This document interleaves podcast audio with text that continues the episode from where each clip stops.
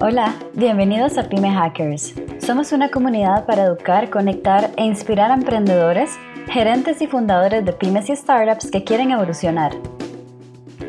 Te compartimos entrevistas sobre consejos accionables y hacks de negocio para que puedas llegar a esos primeros 2 millones de ingresos sostenibles junto a fundadores y empresarios que ya lo han logrado con éxito.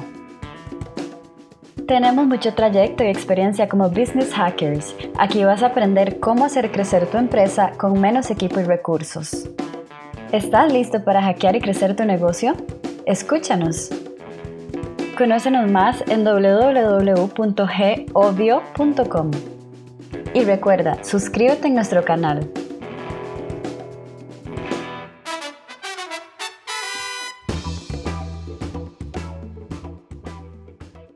Bienvenidos a un episodio más de Pyme Hackers. Hoy vamos a estar hablando de diferentes temas, pero entre ellos vamos a hablar mucho en el tema de e-commerce, vamos a hablar mucho en el uso de tecnología para expansión y vamos a tocar con, justamente con Logoscore, y no voy a hablar de la empresa, quiero que Álvaro y, y Jexibel hablen, hablen de la misma, pero vamos a tocar con Logoscore cuáles han sido los puntos que les han ido dando camino a su empresa para ayudar a los demás a crecer ¿Y cómo se vería ese posible, o cuál, cuál es el gap que existe hoy dentro de esa industria, dentro de esa línea de e-commerce, que quizás ellos todavía no están cubriendo, quizás sí, eso lo vamos a averiguar, pero cómo se vería ese perfecto competidor? Vamos a tener a dueños de producto hablando de cómo se vería el producto ideal en, en la industria de e-commerce. ¿Cómo estás Álvaro? ¿Cómo estás Jack Un gusto estar con ustedes. ¿Cómo estás, Steven? Gracias por la invitación. Un saludo a tu público. Buenísimo, buenísimo, me alegro un montón. Más bien, el placer es mío.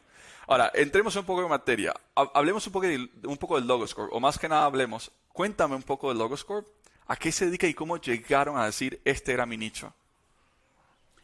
Bueno, te, te hago el cuento muy corto. Yo, cuando fundé la empresa hace 24 años aproximadamente, yo no quería no sabía que era Internet, yo quería hacer logotipos y por eso se llama Logocorp. Y quería, eh, yo estudié administración, quería diseñar logotipos, no me preguntes por qué, pero esa era la idea de la empresa. Y eh, para hacer el, cuento corto, me gustaba mucho la música, de hecho todavía me gusta, y le había instalado a mi computadora una tarjeta de sonido Sound Blaster, que era una maravilla, esas computadoras cuadradas de hace un poco de tiempo. Claro. Y cuando voy a instalar los drivers, los drivers no funcionaban, los disquetes estaban malos. Alguien me había dicho que esos disquetes yo los podía descargar por internet y me voy a la Universidad Central, yo, estudié en Venezuela, eh, me voy a la Universidad Central de Venezuela, que era el único sitio donde había internet, para descargar los drivers. Bueno, después, cuando me siento en una computadora por primera vez, veo internet en el año 97 aproximadamente, oye, quedé totalmente enamorado de Internet y dije, mira, olvídate de los logos, vamos a dedicarnos a Internet. Pero para hacer la, la historia jocosa, cuando me entro en, el sitio de, de, Sound Blaster y pongo a descargar los drivers, bueno, el contador de tiempo de descarga era como de siete días para poder descargar los drivers, así que nunca pude instalar la tarjeta de video. Pero eh, entendí, comprendí el poder de Internet y me hice uno de los primeros... Eh, usuarios de Internet en Venezuela en aquella época y fundé la empresa y me dediqué a desarrollar proyectos de Internet. Cuando, eh, hablas de proyectos de Internet, ¿te refieres a, software desde aquel momento o te refieres a algo más pequeño como páginas web? Al, principio eran páginas web y el primer proyecto que nos tocó hacer y fue una historia también interesante, fue la página oficial de la República de Venezuela. Esa fue la primera página web que hice en mi vida. Éramos dos socios en aquella época.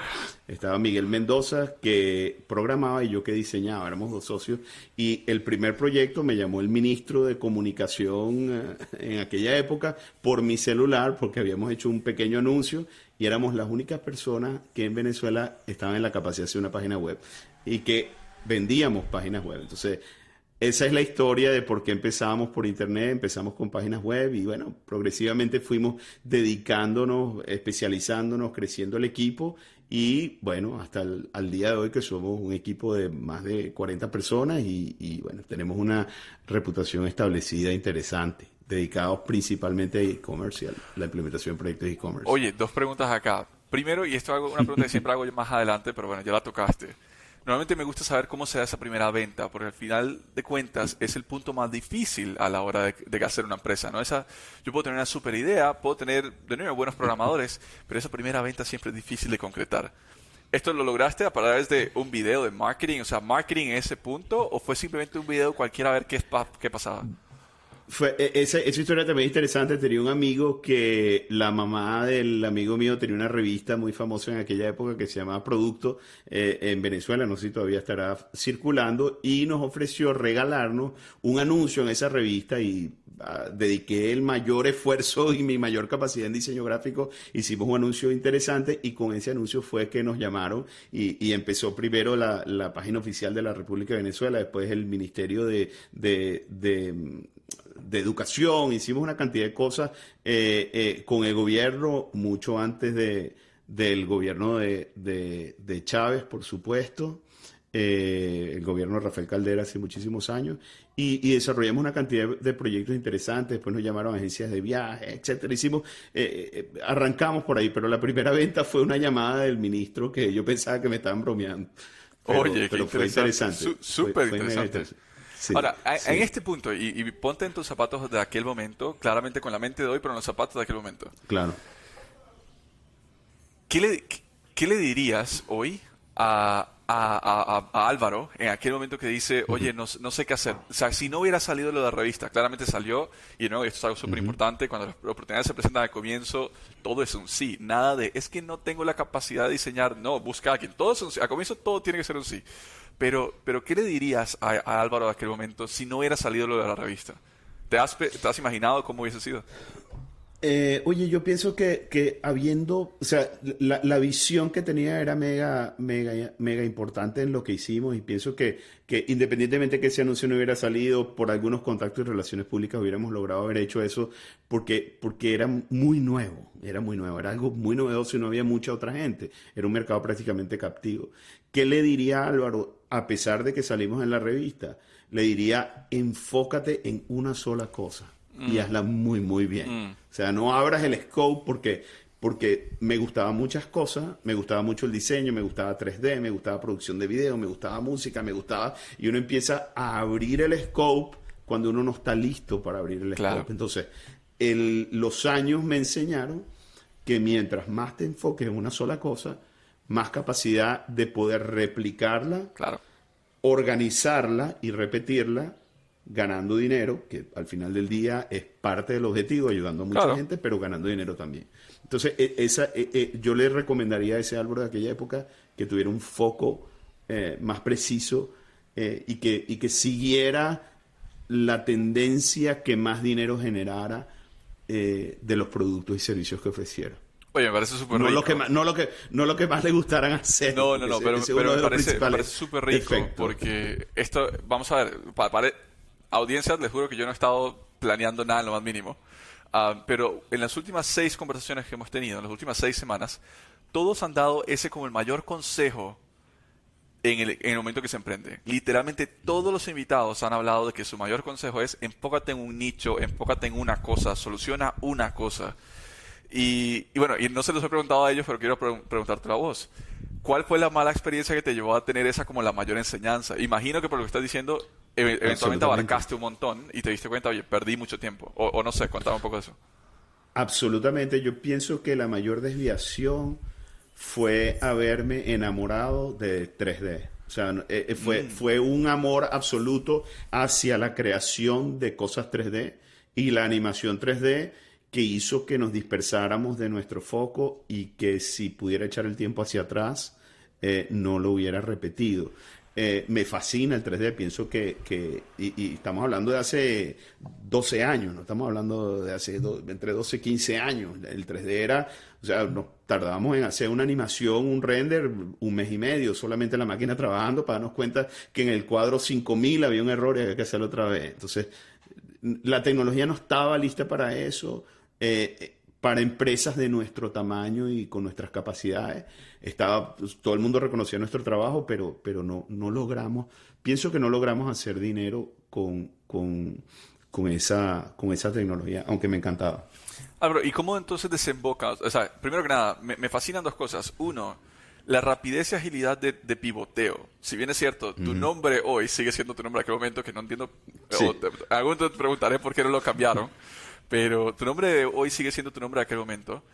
Pivoteas casi que sin haber tratado de vender porque identificas, oye, la necesidad por aquí, eliminemos lo que yo quería hacer, vamos por acá esa, velocidad de pivoteo es sumamente importante cuando emprendes y cuando vas creando empresas.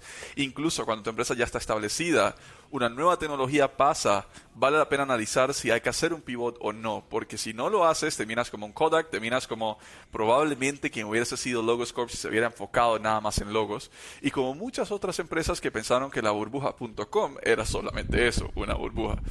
Pero, ok, pasando de eso, ¿cómo desembocas entonces en e-commerce? O sea, ¿qué, se va dando en, el punto para decir, hmm, es e-commerce donde ahora tenemos que dar los siguientes pasos? Bueno, el, movimiento, para hacer un, paso anterior, el movimiento hacia 3D no fue totalmente demente, de que me volví loco y quería hacer 3D, sino que con la tecnología Flash, Flash fue muy fuerte en una época, eh, fue una tecnología de Adobe donde tenías animación e integración de animación dentro de los sitios web, con utilización de plataformas 3D. Entonces nos metimos por ese camino, eh, era muy costoso, muy difícil de producir, pero lo interesante fue el entrar y entender e-commerce y la solicitud de los clientes. Ya tenemos una, una cartera de clientes importante. Eh, Internet y el desarrollo de sitios web se, hizo cada, la barrera de entrada para una empresa de desarrollo de, bajó rápidamente, entonces no era un trabajo altamente tecnificado y había que, eh, estabas compitiendo con personas con muy baja tecnología, eh, más o menos en un playing field muy parecido. Entonces,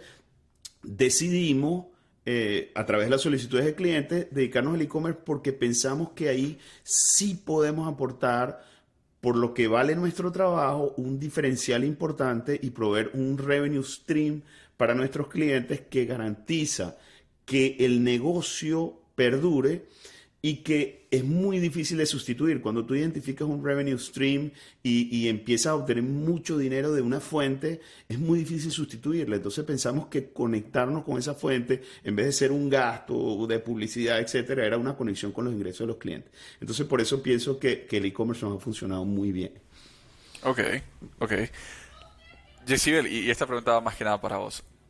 Tener vamos a ver, porque muchas personas cuando, cuando comienzan a aprender, de nuevo, están entre mil cosas, quieren hacer mil cosas, se van dando los diferentes puntos. Y siento que la gente no le da suficiente mérito al equipo de marketing que tiene que tolerar este nivel de cambios, este nivel de pruebas, este nivel de nuevas cosas que queremos hacer. Cuéntame un poco cómo se a hacer esa experiencia o cómo combatirlo. Ah, bueno, creo que la perdimos por un segundo. Bueno, más que nada, entonces, entonces continúo la, pregunta contigo, Álvaro. Entonces, ¿cómo, ¿cómo vamos combatiendo, cómo vas combatiendo en que cada nuevo pivote, cada nueva idea que se da, decir, ok, vamos a agarrar totalmente fuerza por acá? ¿Cómo pruebas? La pregunta específicamente es, ¿cómo pruebas esta pequeña idea a un nivel de costo reducido para decir esto puede funcionar? ¿Es esa la estrategia o la estrategia es, no, volvamos a ver 100% para allá y caminemos?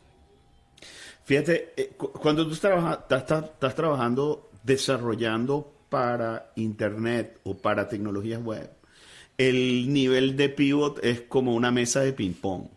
Eh, lo importante es que el pivot sea en la misma dinámica, porque las tecnologías cambian, los lenguajes cambian, la, la fórmula y la mecánica cambia. Lo que es importante, pienso yo, no variar es el proceso. Es decir, tú puedes desarrollar sobre distintas tecnologías, sobre distintas plataformas, sobre distintas, digamos, inclusive mercados. Pero si tú tienes estandarizado la forma como lo haces, ese pivot se hace más sencillo.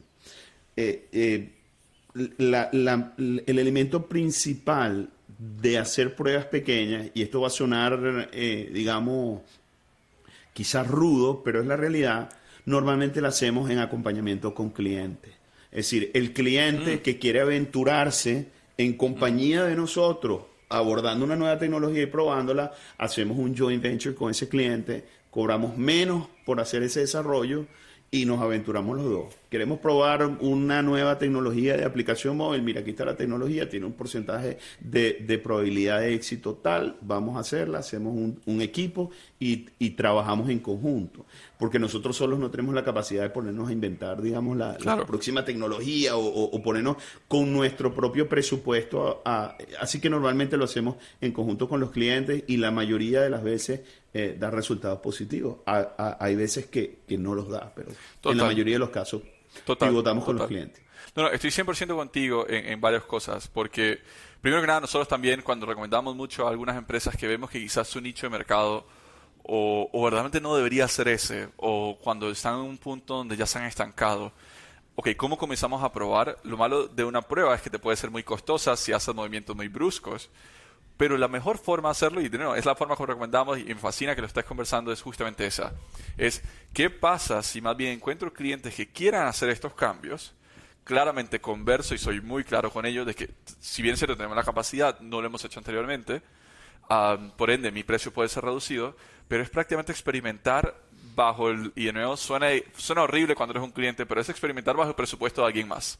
Es lo mismo como cuando alguien se trae una empresa, y nosotros hemos hecho que nos traemos una empresa de, de, otro país o de, otra, de otro continente, para acá es como emprender, porque hay que levantarla de cero, pero es emprender con el riesgo de alguien más. Ahora, si bien es cierto, ese riesgo no puede ser, ah, bueno, no funcionó, me voy, claro que no, porque es tu cliente, pero siempre, siempre, siempre que estamos buscando experimentar en un nuevo rubro, buscar un cliente con quien podamos cubrir ese, ese costo necesario y decir, ok, ahora sí experimentemos. Si funciona, todo ganamos.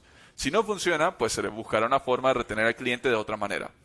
Pero, pero me fascina el hecho que le hayas tocado, porque sí, es la forma correcta de experimentar y cuesta mucho encontrar en América Latina a alguien que lo vea así. Así que fascinado, fascinado que ustedes lo estén viendo así. Gracias. Pero, pero, como te digo, apoyando ese punto, todas las tecnologías que hemos probado las hemos probado en la mano de un cliente. Todas, desde 3D hasta Flash, hasta WordPress. La primera vez que implementamos un WordPress, que, es esto? Eh, Magento, que, implementamos muchísimo Magento, probamos con el primer cliente. Siempre tiene que haber alguien que lo prueba. Me imagino que el primer camión que alguien manejó, alguna empresa manejó, fue en conjunto con, eh, igual con el desarrollador o con, con el que construyó el camión. Claro, y con una agencia de seguros probablemente también. Exactamente. Vale. O un gran bolsillo también. claro, claro. Ok, Álvaro, entonces, conversemos un poco. Entonces, ok, te metes a e-commerce. ¿Cuál era el gap que tenía e-commerce donde tú dices, oye, debido a este gap, yo tengo una oportunidad acá? O sea, vamos a ver, viene de, viene de, website design prácticamente, prácticamente website building. Eh, es un paso, se puede decir que natural entrar en e-commerce totalmente, pero, pero para tener éxito hay que encontrar un gap. Entonces, ¿cuál fue ese gap que tú encuentras que dices, oye, aquí yo verdaderamente puedo sumar mucho valor? Oye, yo, yo pienso que el gap tiene que ver con distintas áreas. Primero, el tema de entender el mercado eso, es lo primero y ayudar al cliente a entender el mercado. No teníamos la experiencia en, retail y, lo que es retail tuvimos que obtenerla. Número dos, el tecnificarnos las plataformas de e-commerce. Eh, estoy hablando de hace muchos años, no estoy hablando probablemente ahorita de un Shopify que simplemente agarras, pones los productos y lo armas. Eh, estamos hablando de, plataformas como Magento que son de repente un poquito más complejas. Eh, el, yo pienso que la barrera de entrada nos ayudó mucho. No había, no había muchas empresas, por lo menos en el mercado, en los mercados donde estamos nosotros, que, que tuvieran la capacidad de tener un equipo creativo visual mm. como el que teníamos, un equipo de diseño espectacular, eh, un equipo de desarrollo dirigido por Alejandro Ondreman, que es socio de la compañía y, maneja toda la parte técnica de implementación. E, el segundo o el tercer elemento es la integración del sistema, porque la, mayoría de la gente estaba ofreciendo una cosa, un Shopify o, una, una, tiendita puesta ahí que no estaba integrado con SAP, que no estaba integrado con Oracle, que no estaba integrado con las tecnologías del cliente. Y tercero, la capacidad de crecer sus ventas con una plataforma que fuera lo suficientemente robusta para que ellos pudieran realmente, para que su negocio pudiera depender de eso. Tenemos clientes que venden mucho, mucho, mucho dinero y, la, y luego de la pandemia, obviamente, el 100% de sus ventas prácticamente depende de la plataforma online. claro. Digamos que tuvimos esa capacidad y vimos la oportunidad y la encaramos de frente. Vamos a ver, eh, fue, entra, fue, arduo. Entra una pregunta, esta no es mía, ¿eh? entra una pregunta. No, seguro. ¿Cómo lograr verdaderamente esto es identificar oportunidades cuando recién vienen saliendo. Porque ya, y, es cierto, y, entiendo la pregunta, muchas gracias, pero entiendo la pregunta. El primer, la, o sea, la primera parte que haces es el Internet comienza a hacer algo, lo veo, lo capto y vamos para acá. Entra e-commerce, todavía una barrera de entrada alta porque no hay competidores. Entre, o sea, vamos a ver, el e-commerce hoy ya no tiene una barrera tan alta, pero en su momento cuando empezaste tenía una barrera alta porque no habían tantos competidores. ¿Cómo, ¿Cómo identificar? ¿Cuál es el secreto de Álvaro para identificar, oye, esto está pasando, esto se está dando, me meto yo primero? Y Ok, y para sumar yo, y ya está, esto fuera la pregunta, para sumar yo, ¿cómo, ¿cómo evitar ese miedo a lo desconocido? O sea, porque una cosa es decir, ok, lo veo, me voy, pero otra cosa es decir, bueno, es que ya tengo una clientela, ya tengo, un, ya tengo una empresa, ¿cómo me voy a tirar en algo que probablemente no sabemos si va a estar aquí dentro de unos años, sí o no? Bueno, yo, yo pienso que no puedo explicar por qué me metí en Internet. Simplemente cuando vi el primer portal que vi en mi vida, dije, o sea, fue un clic inmediato. Dije, este es el, futuro, el presente, el pasado, unido, proyectado. Fue algo, fue, fue un amor a primera vista inmediato y fue algo instintivo. Con respecto al e-commerce fue más la solicitud de, de clientes eh, y la dedicación absoluta fue una vez de que probamos de que había mercado. Para eso, con todo, nosotros iniciamos nuestra, nuestra empresa en Venezuela. Ahorita estamos también en Estados Unidos y trabajamos para Latinoamérica, pero, pero eh, en Venezuela habían barreras dramáticas y las siguen habiendo en contra del e-commerce, mm. plataformas de pago, etcétera. Pero, pero digamos que entendí o vi eh, que esa era la vía y ese era el futuro. No pudiera cómo explicártelo. Eh, el miedo, y, la segunda pregunta que me haces con respecto al miedo, es el miedo lo tenemos todos. El tema es cómo lo controlas y cómo lo manejas. Y aparte, ¿cuál es el riesgo? para nosotros, desde el punto de vista de cuando yo inicié la compañía y estábamos hablando de Internet, yo estaba en la universidad, yo estaba estudiando en la universidad y para pagar mis estudios yo trabajaba. Entonces, mm. digamos que eh, eh, el riesgo era muy bajo. Lo peor que podía pasar era que no iba a tener para tomarme una cerveza o un refresco después, pero digamos que el riesgo no era tan alto. Cuando nos dedicamos a e-commerce lo hicimos progresivamente. Es decir, yo pienso que tú puedes medir el riesgo y no tienes que lanzar all-in o, 100% de cabeza a la piscina si no sabes si está llena o vacía. Se pueden hacer eh, cambios progresivos y hacerlo con seguridad. Ahora bien, pienso que, tiene que haber un nivel de pasión y de amor por lo que hace para que sea más fácil. Mm, mm. Ok. Y yo, bueno, no, es mi lugar responderlo, pero yo sumaría acá a la respuesta de esta persona es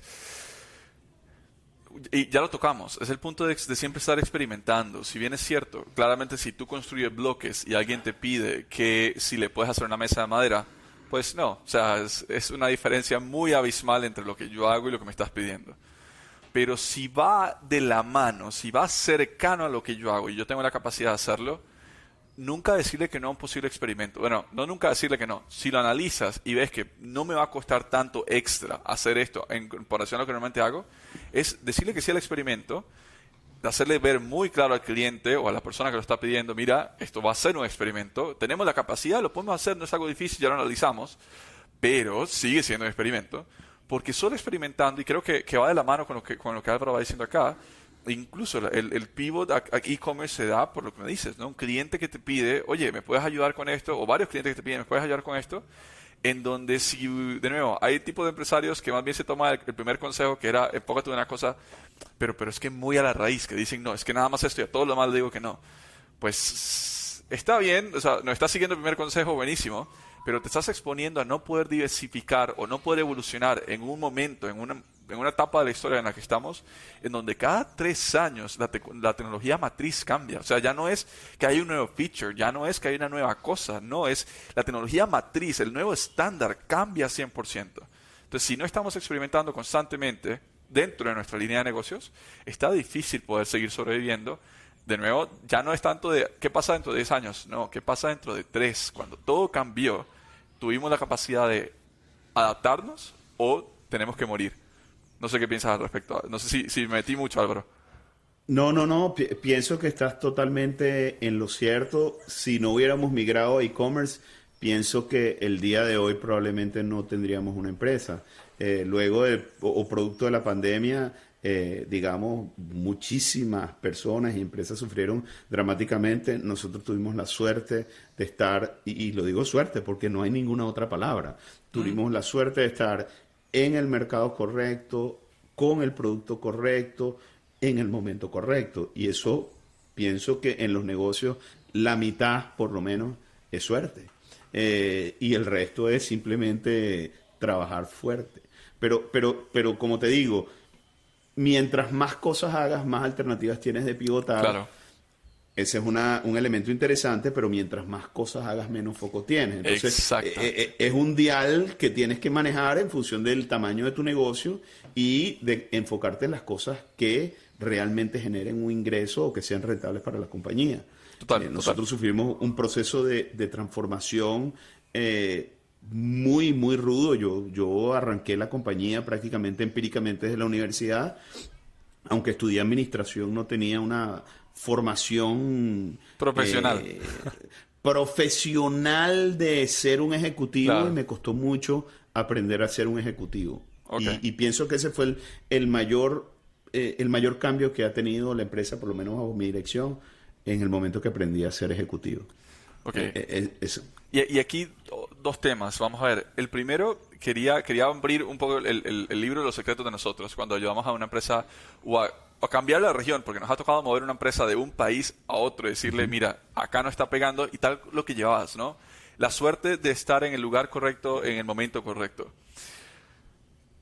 Los que lo han tenido, buenísimo. Y perfecto, y, y ojalá ah, nos siga brillando el sol. Pero aquellos que no, tienes que tomar una decisión muy clara. Uno, o pivoteas. Dos, mata a la empresa porque te va a costar más de lo que te va a dar. O tres, hay una forma de hacer que esta misma solución que yo tengo funcione en otro mercado.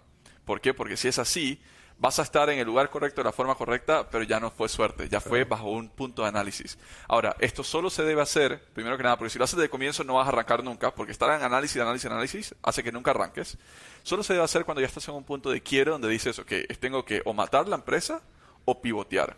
Ok, perfecto. Puedes tener a un recurso investigando qué otra región puede tener estas características para que tu solución actual pueda evolucionar. Y si sí la encuentras, muévete para allá. Si no la encuentras, o mata la empresa o pivotea. Una de las dos.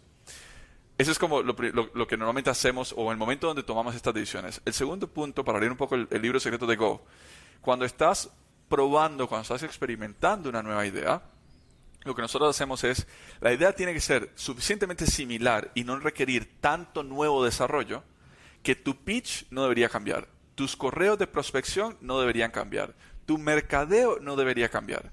Lo único que debería cambiar es, una vez me reúno con el cliente y entiendo su necesidad, poderle ofrecer, ah, mira, siento que tú, a ti te puede servir más esta línea.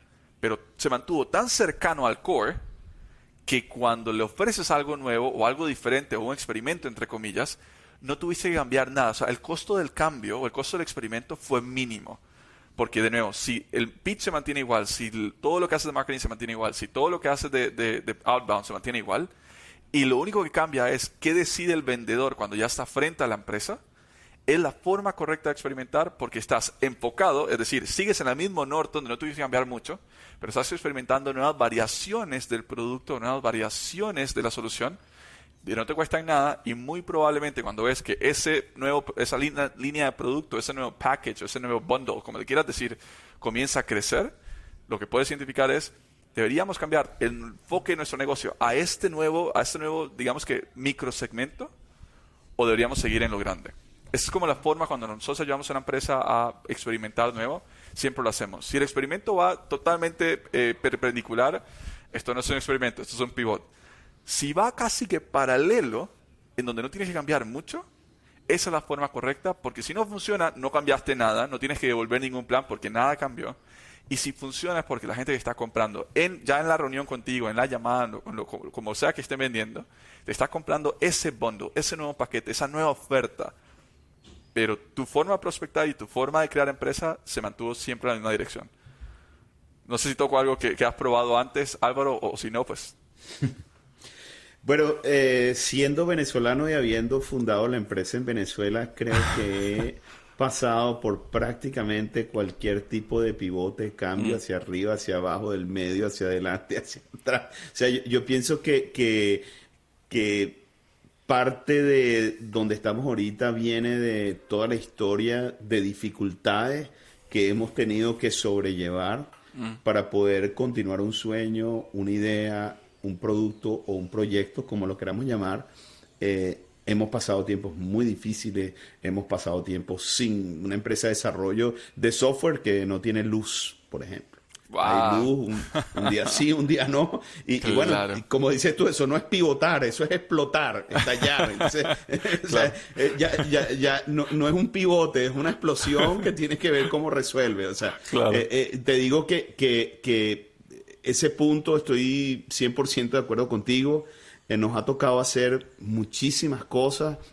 Inclusive hoy en día tenemos un equipo de desarrollo importante en Venezuela que me siento absolutamente orgulloso porque estamos trabajando con muchísimas dificultades y hemos tenido que de repente no, no hay luz, entonces tiene que resolver el tema de la luz, de repente no, no hay la, conexión a internet es más lenta, entonces que siempre eh, nuestro estado natural es el pivote. Entonces hemos pivotado tanto que pienso que, que, que lo que más nos ha ayudado es poder tener primero creer en la gente. Eso, es una de las primeras cosas. Creer en la gente, apoyar a la gente y apoyar a los clientes. Eso ha sido, la, digamos, el elemento importante.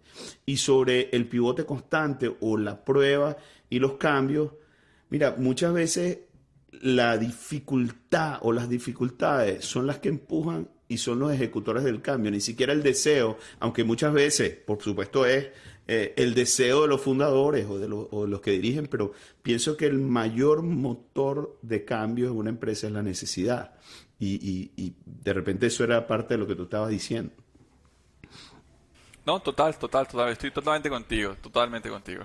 Ahora, Álvaro, ¿cómo verías, o, vamos a ver, cuando, cuando ya después de analizar, y ya pasemos un poco al tema de negocio, cuando ya llegas a analizar un poco la parte de e-commerce, ¿cuál estás viendo que es el patrón que le está haciendo a falta a las empresas que hacen e-commerce, que probablemente ya tú solucionas hoy, pero cuál es este patrón que logras identificar por qué las empresas deberían tener a alguien de nuevo, sea Logos Corp, sea tu competidor, sea cualquier otra persona, pero cuál es este patrón, cuál es este gap, más allá de un gap, es como un lacking de, oye, no logro arrancar mi e-commerce o no logro despegar mi e-commerce o no he logrado ser saludable en mi e-commerce. Y tú dices, claro, es porque te falta esto. Claro. Eh, la, la, respuesta inmediata es visión. Te hace por lo menos la mayoría de los clientes con los que trabajamos, eh, antes de que decidan incorporarse un proyecto de e-commerce, eh, es una falta de visión.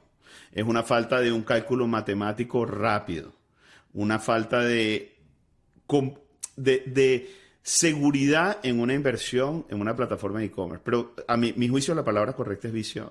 Eh, hemos demostrado consistentemente que el retorno sobre la inversión o la recuperación de la inversión se produce en el peor de los casos en tres meses. Entonces, eh, digamos que la, por lo, ojo, dependiendo del mercado también. En mercados como el mercado venezolano, que tiene un boom de e-commerce explosivo, recuperas la inversión en 15 días. si, si, tienes una propuesta y una inversión sensata. En, en, mercados un poco más eh, evolucionados o más, o más lentos, eh, digamos, no quisiera decir más lentos, más, más avanzados, donde hay unos competidores mayores, de repente la, la recuperación de la inversión es más larga. Pero yo pienso que, que la mayor barrera eh, es la falta de visión de la gerencia en lo que pudiera producirle eh, un e-commerce. Pero creo que la pandemia obviamente ha hecho que esa visión cambie, como te digo, las dificultades son las que empujan los cambios. Entonces esas dificultades han hecho que se den cuenta. Los que tenían un e-commerce que no vendían nada se dieron cuenta que durante la pandemia les salvó el negocio. Entonces, ok, ya empecé, ya tenía un e-commerce que medio funciona, ahora qué voy a hacer? Me, empiezan a bajar las ventas del e-commerce, pues ya se empieza a normalizar en algunos países, la, la, en otros no, pero, pero, pero en muchos países empieza a normalizarse, bajan las ventas de e-commerce, ok, ¿y ahora qué voy a hacer? Entonces, digamos que, que esa falta de visión pienso que es la que ha hecho que el e-commerce eh, o que haya barreras para la entrada del e-commerce en algunos países. Eh, o en algunos países y en algunos ¿Y cómo solucionar esto, Álvaro? O sea, ¿cómo cambiar un poco entonces esta, esta falta de visión? De nuevo, entendiendo que debido al COVID ya varias personas o varias empresas, incluso emprendedores, han comenzado nada más a guiarse por el tema de e-commerce y decir es que si no es por e-commerce no tengo un negocio porque no lo puedo costear, etcétera, etcétera, etcétera. ¿Qué cambia o, cómo cambiar eso desde el momento que digo es e-commerce el nuevo paso que tenemos que dar? O sea, ¿cómo entrar ya con una visión abierta? o cuáles son los prejuicios que tenemos que eliminar en las personas para decir, si eliminaste esos prejuicios, esto puede que funcione. Bueno, eh, eh, es particular para cada región y más aún para cada país. Yo creo que cada país tiene paradigmas distintos. Eh, países eh, como Venezuela tienen paradigmas de seguridad, de capacidad de pago, de moneda, de, infraestructura, de servicios, de entrega. Es decir, hay una cantidad, una serie de dificultades que, que frenan esa entrada. Eso sería lo primero y, hay países que han crecido 70% su e-commerce, eh, como Argentina, por ejemplo, que, se, ha, exponenciado dramáticamente el e-commerce en el país con crecimiento, es, el, país con el mayor crecimiento del mundo en e-commerce.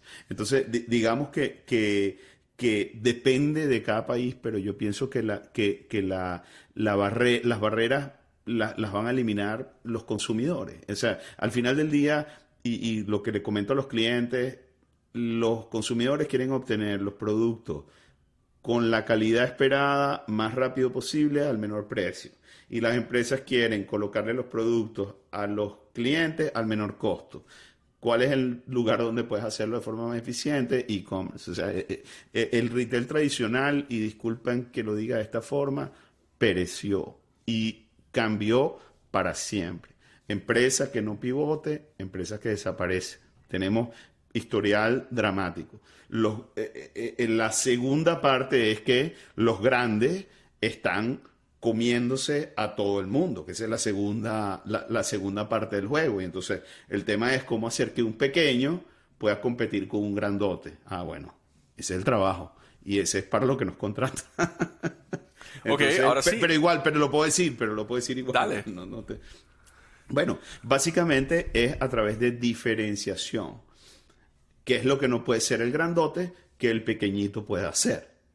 Te lo puedo entregar el mismo día local, te lo llevo 5 millas, 10 millas. De hecho, estamos asesorando eh, eh, clientes acá en los Estados Unidos que tienen negocios en áreas muy competitivas, que compiten con clientes como Walgreens, como, qué sé yo, eh, las farmacias online. Entonces dice, bueno, pero ¿cómo hago yo? Que soy un chiquitico, yo no le puedo dar el precio que le da a Walgreens. Ok, no puedes dar el precio, pero puedes dar el servicio puedes agarrar tus prescripciones y dártelas, llevárselas a tu casa. O sea, tienes una capacidad de acción que el grandote no tiene. Eh, entonces, digamos que a través de la diferenciación, servicio especializado, etcétera, puedes hacerlo. Eh, y, ves casos que no son pequeñitos, pero son grandes, casos como Whole Foods que tienen precios más caros que cualquier otro sitio. Y los tipos están llenos y no, no, ahí, ahí no hay forma de que vendan más. Entonces, como te digo, siempre hay una forma, siempre hay una salida, simplemente hay que utilizar el intelecto, pensar y escuchar al cliente principalmente y si no se te ocurre, luego score, entonces. Ah, bueno, exactamente. Si no se te ocurre, puedes llamar a los Corp y los Corp te ayuda a que se te ocurra. Claro, Pero porque al final del día no es Logos Corp quien hace el plan de marketing de la empresa. No es Logos Corp quien resuelve los problemas de la empresa. Los problemas de la empresa los resuelve la empresa. Nosotros los guiamos y le damos herramientas. Claro. Y los apoyamos para que crezcan. Pero el crecimiento no somos nosotros, el crecimiento es la empresa. Entonces, eh, eh, pienso que ahí es donde está eh, nuestra visión y nuestro apoyo a los clientes, que no es simplemente montarle una plataforma de e-commerce, sino lograr que crezcan o que se expandan con el uso de la tecnología. Ese es el objetivo de lo que hacemos. Claro, claro. Álvaro, última pregunta ya profunda. ¿Qué hace falta todavía en el ecosistema de e-commerce? Mm. Sea que, bueno, no, más bien, que tú no has solucionado que, o que verdaderamente vas viendo que cada vez que vas tratando con más estrategias, con nuevas formas de hacer las cosas, con más empresas, uno como siempre que ayuda a empresas comienza a pensar como, ay, sería, la vida sería tan fácil si hubiera una empresa que hiciera esto, si hubiera una tecnología que hiciera esto. ¿Has encontrado un, espacio donde tú dices, mi vida como solucionador o como, como ayudante de mis clientes sería más sencilla si existiera una empresa o una plataforma que hiciera esto. Y esto es, es, es, prácticamente como para tirar una idea que si alguien quiere encaminarse en el mundo de e-commerce, concéntrate en esto, porque ahí es donde muchos de nosotros vamos a ser tus clientes, uno, y dos, donde nadie, nadie está compitiendo. ¿Has encontrado un espacio todavía ahí? Absolutamente, y de nuevo depende de la región donde estés. Si me preguntases en los Estados Unidos, pienso que el delivery va a ser el, fulfillment y la última milla de delivery operada eh, digitalmente, es decir, no por conductores humanos, va a ser el próximo boom de los Estados Unidos. El hecho de que tú puedas, sin que haya una persona, entregar los paquetes en cada una en cada una de las casas. Ya hoy en día acá en los Estados Unidos es natural que la persona que entrega el producto tiene eh, de Amazon tiene un aparato en tu garaje que abre el garaje, te entrega el producto adentro y lo vuelve a cerrar y ahí no se pierde nada, etcétera. Pero pero pienso que el, los drones, por ejemplo, pudiera ser una alternativa de, de delivery. Pienso que es la el elemento más, más, más, más, más, más importante ahorita en e-commerce. Eh, el tema de inteligencia artificial está interesante, pero hay muchos players ya ahí. Eh, pienso realidad virtual y realidad aumentada son algunas de las cosas que están manejándose también. Y la oportunidad más brutal que pienso que puede haber para productos como ropa es que tengas la capacidad de medírtelo en tu casa sin salir. Eso sería la capacidad de que tú te pares y a través de algún dispositivo puedas ser medido, tengas tu talla, tengas todas las estadísticas de tu cuerpo y ya sepas si una ropa te sirve o no te sirve. Eh, porque me parece que la solución que da Amazon con Amazon Wardrobe, que es que te meten en una caja 10 piezas, te las pruebas y devuelves las que no son, eh, es muy, muy poco efectiva y muy costosa. Y engorrosa también, ¿no? Porque sí, claramente algo digital que me permita hacer eso Oye, estaría, está súper loco si llega a pasar eso. Y si llega a pasar y lo, hicieron, y lo sacaron de este podcast, deberían darle crédito a Álvaro. por ah, favor. O por lo menos nos contraten para desarrollar los e-commerce que tengan esa tecnología. Claro, nos den una primicia. Y no, pero estoy seguro que estoy seguro que están trabajando en eso y estoy seguro que irán por tecnologías que ya están hechas y que ya están usándose hoy en día con dispositivos de ejercicio, etcétera. Pienso que esa, esa, esa, esa, eh, por ahí va la vía por ahí va la vía y creo que ya deben estar trabajando y creo que deben estar a punto de sacar algo como eso. Ahora, ¿y en América Latina? Vamos a ver, y, en América Latina, tocame dos puntos. Tocame el punto de esto es lo que le hace falta a e-commerce, pero también tocame el punto, porque en América Latina cada vez hay más empresas que están dedicando a, soluciones de e-commerce. Entonces, tocame el punto de esto le hace falta al e-commerce como ecosistema y esto le hace falta a los desarrolladores de e-commerce. O sea, ¿cuál sería esa solución que como desarrollador de e-commerce yo diría, si existiera, mi vida sería más sencilla? Claro. Y, eh, con respecto, o desde el punto de vista del desarrollo, desarrollador de e-commerce, eh, la visión, la capacidad de ejecución gráfica y la capacidad de desarrollo e integración. Esos cinco elementos o cuatro elementos son claves en cualquier empresa de desarrollo. Pienso que no hay muchas empresas eh, que lo hagan. Las que, las que son muy grandes no tienen la capacidad de detenerse y ver el nivel de detalle. Y las que son muy pequeñas no tienen la capacidad de tener personal formado en esta área. En Latinoamérica pienso que la mayor dificultad que vamos a tener es de, no sé si esa era la pregunta, no recuerdo bien, Pero, pero, pero una de las dificultades que tenemos es la capacidad de tener los suficientes profesionales que no se nos vayan de Latinoamérica y que sigan trabajando para Latinoamérica y que no trabajen remoto para una empresa en, no sé, en Canadá y trabajan desde su casa en Canadá. Ese, va a ser el próximo gran reto para las empresas de desarrollo. El teletrabajo tiene algunas ventajas, tiene unas ultra desventajas para nosotros que estamos en Latinoamérica porque a estamos exportando talento como loco. Absolutamente, y Venezuela es uno de los sitios, como podrás saber, más donde más sufrimos de eso por el costo de, del personal. Venezuela, eh, Argentina y, ahora Colombia con esto que está pasando. Absolutamente. El, el, tema de formación de la gente cada vez es más bajo. eh, o eso lo he notado, por lo menos en, en, nuestra empresa.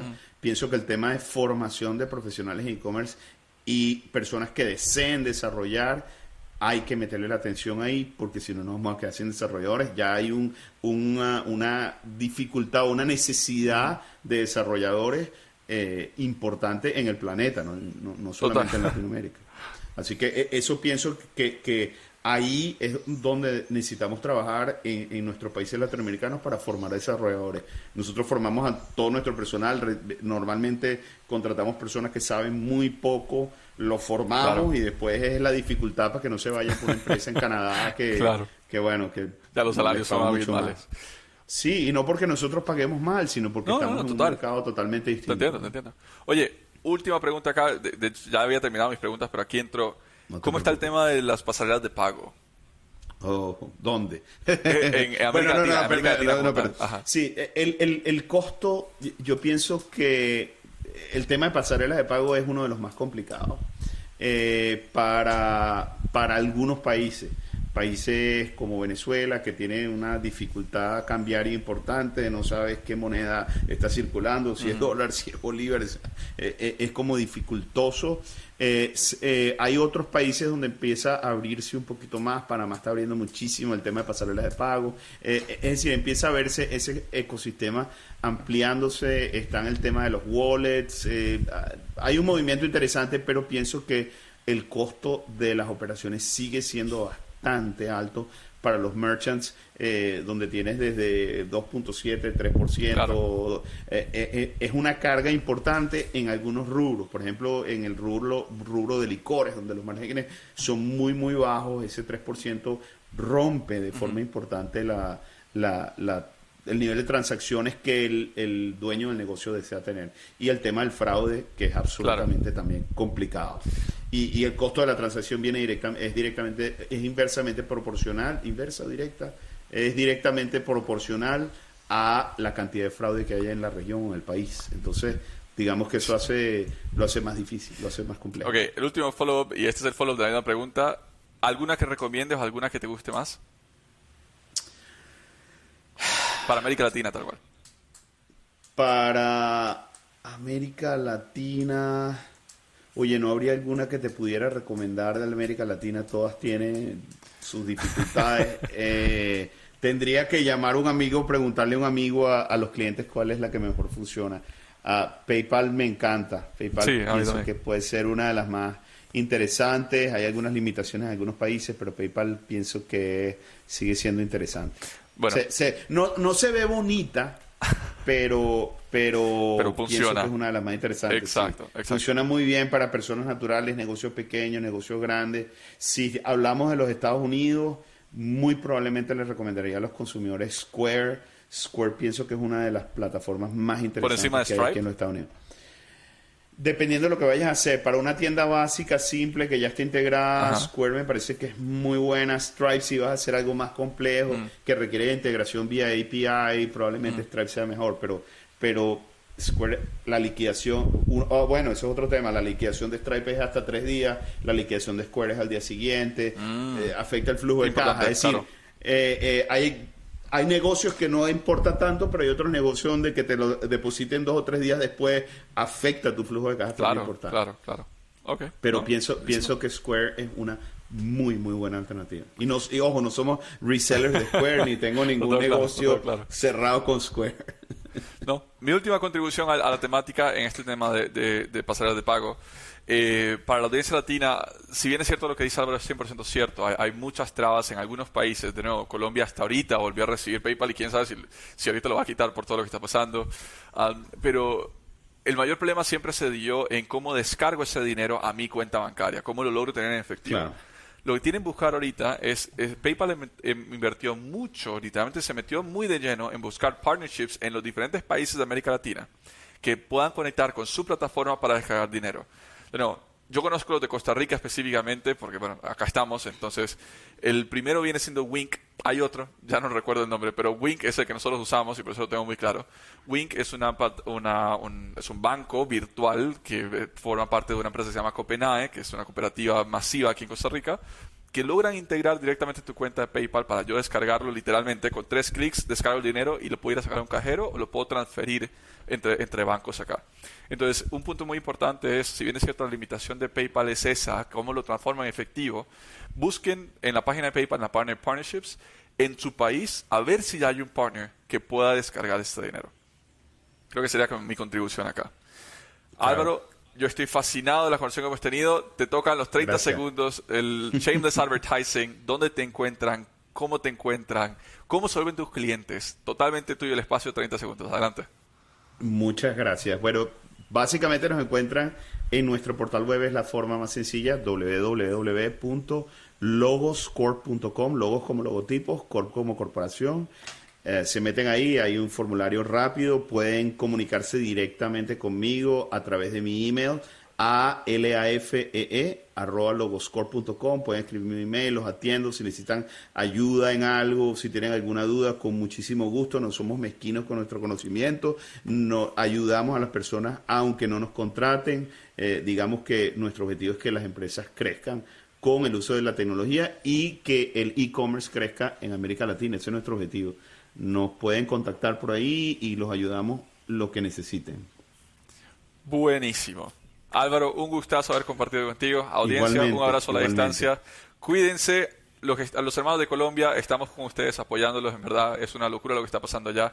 Pero para el resto del mundo, nos vemos en el próximo episodio. Ojalá a los colombianos también, pero nos vemos en el próximo episodio. Chao, chao.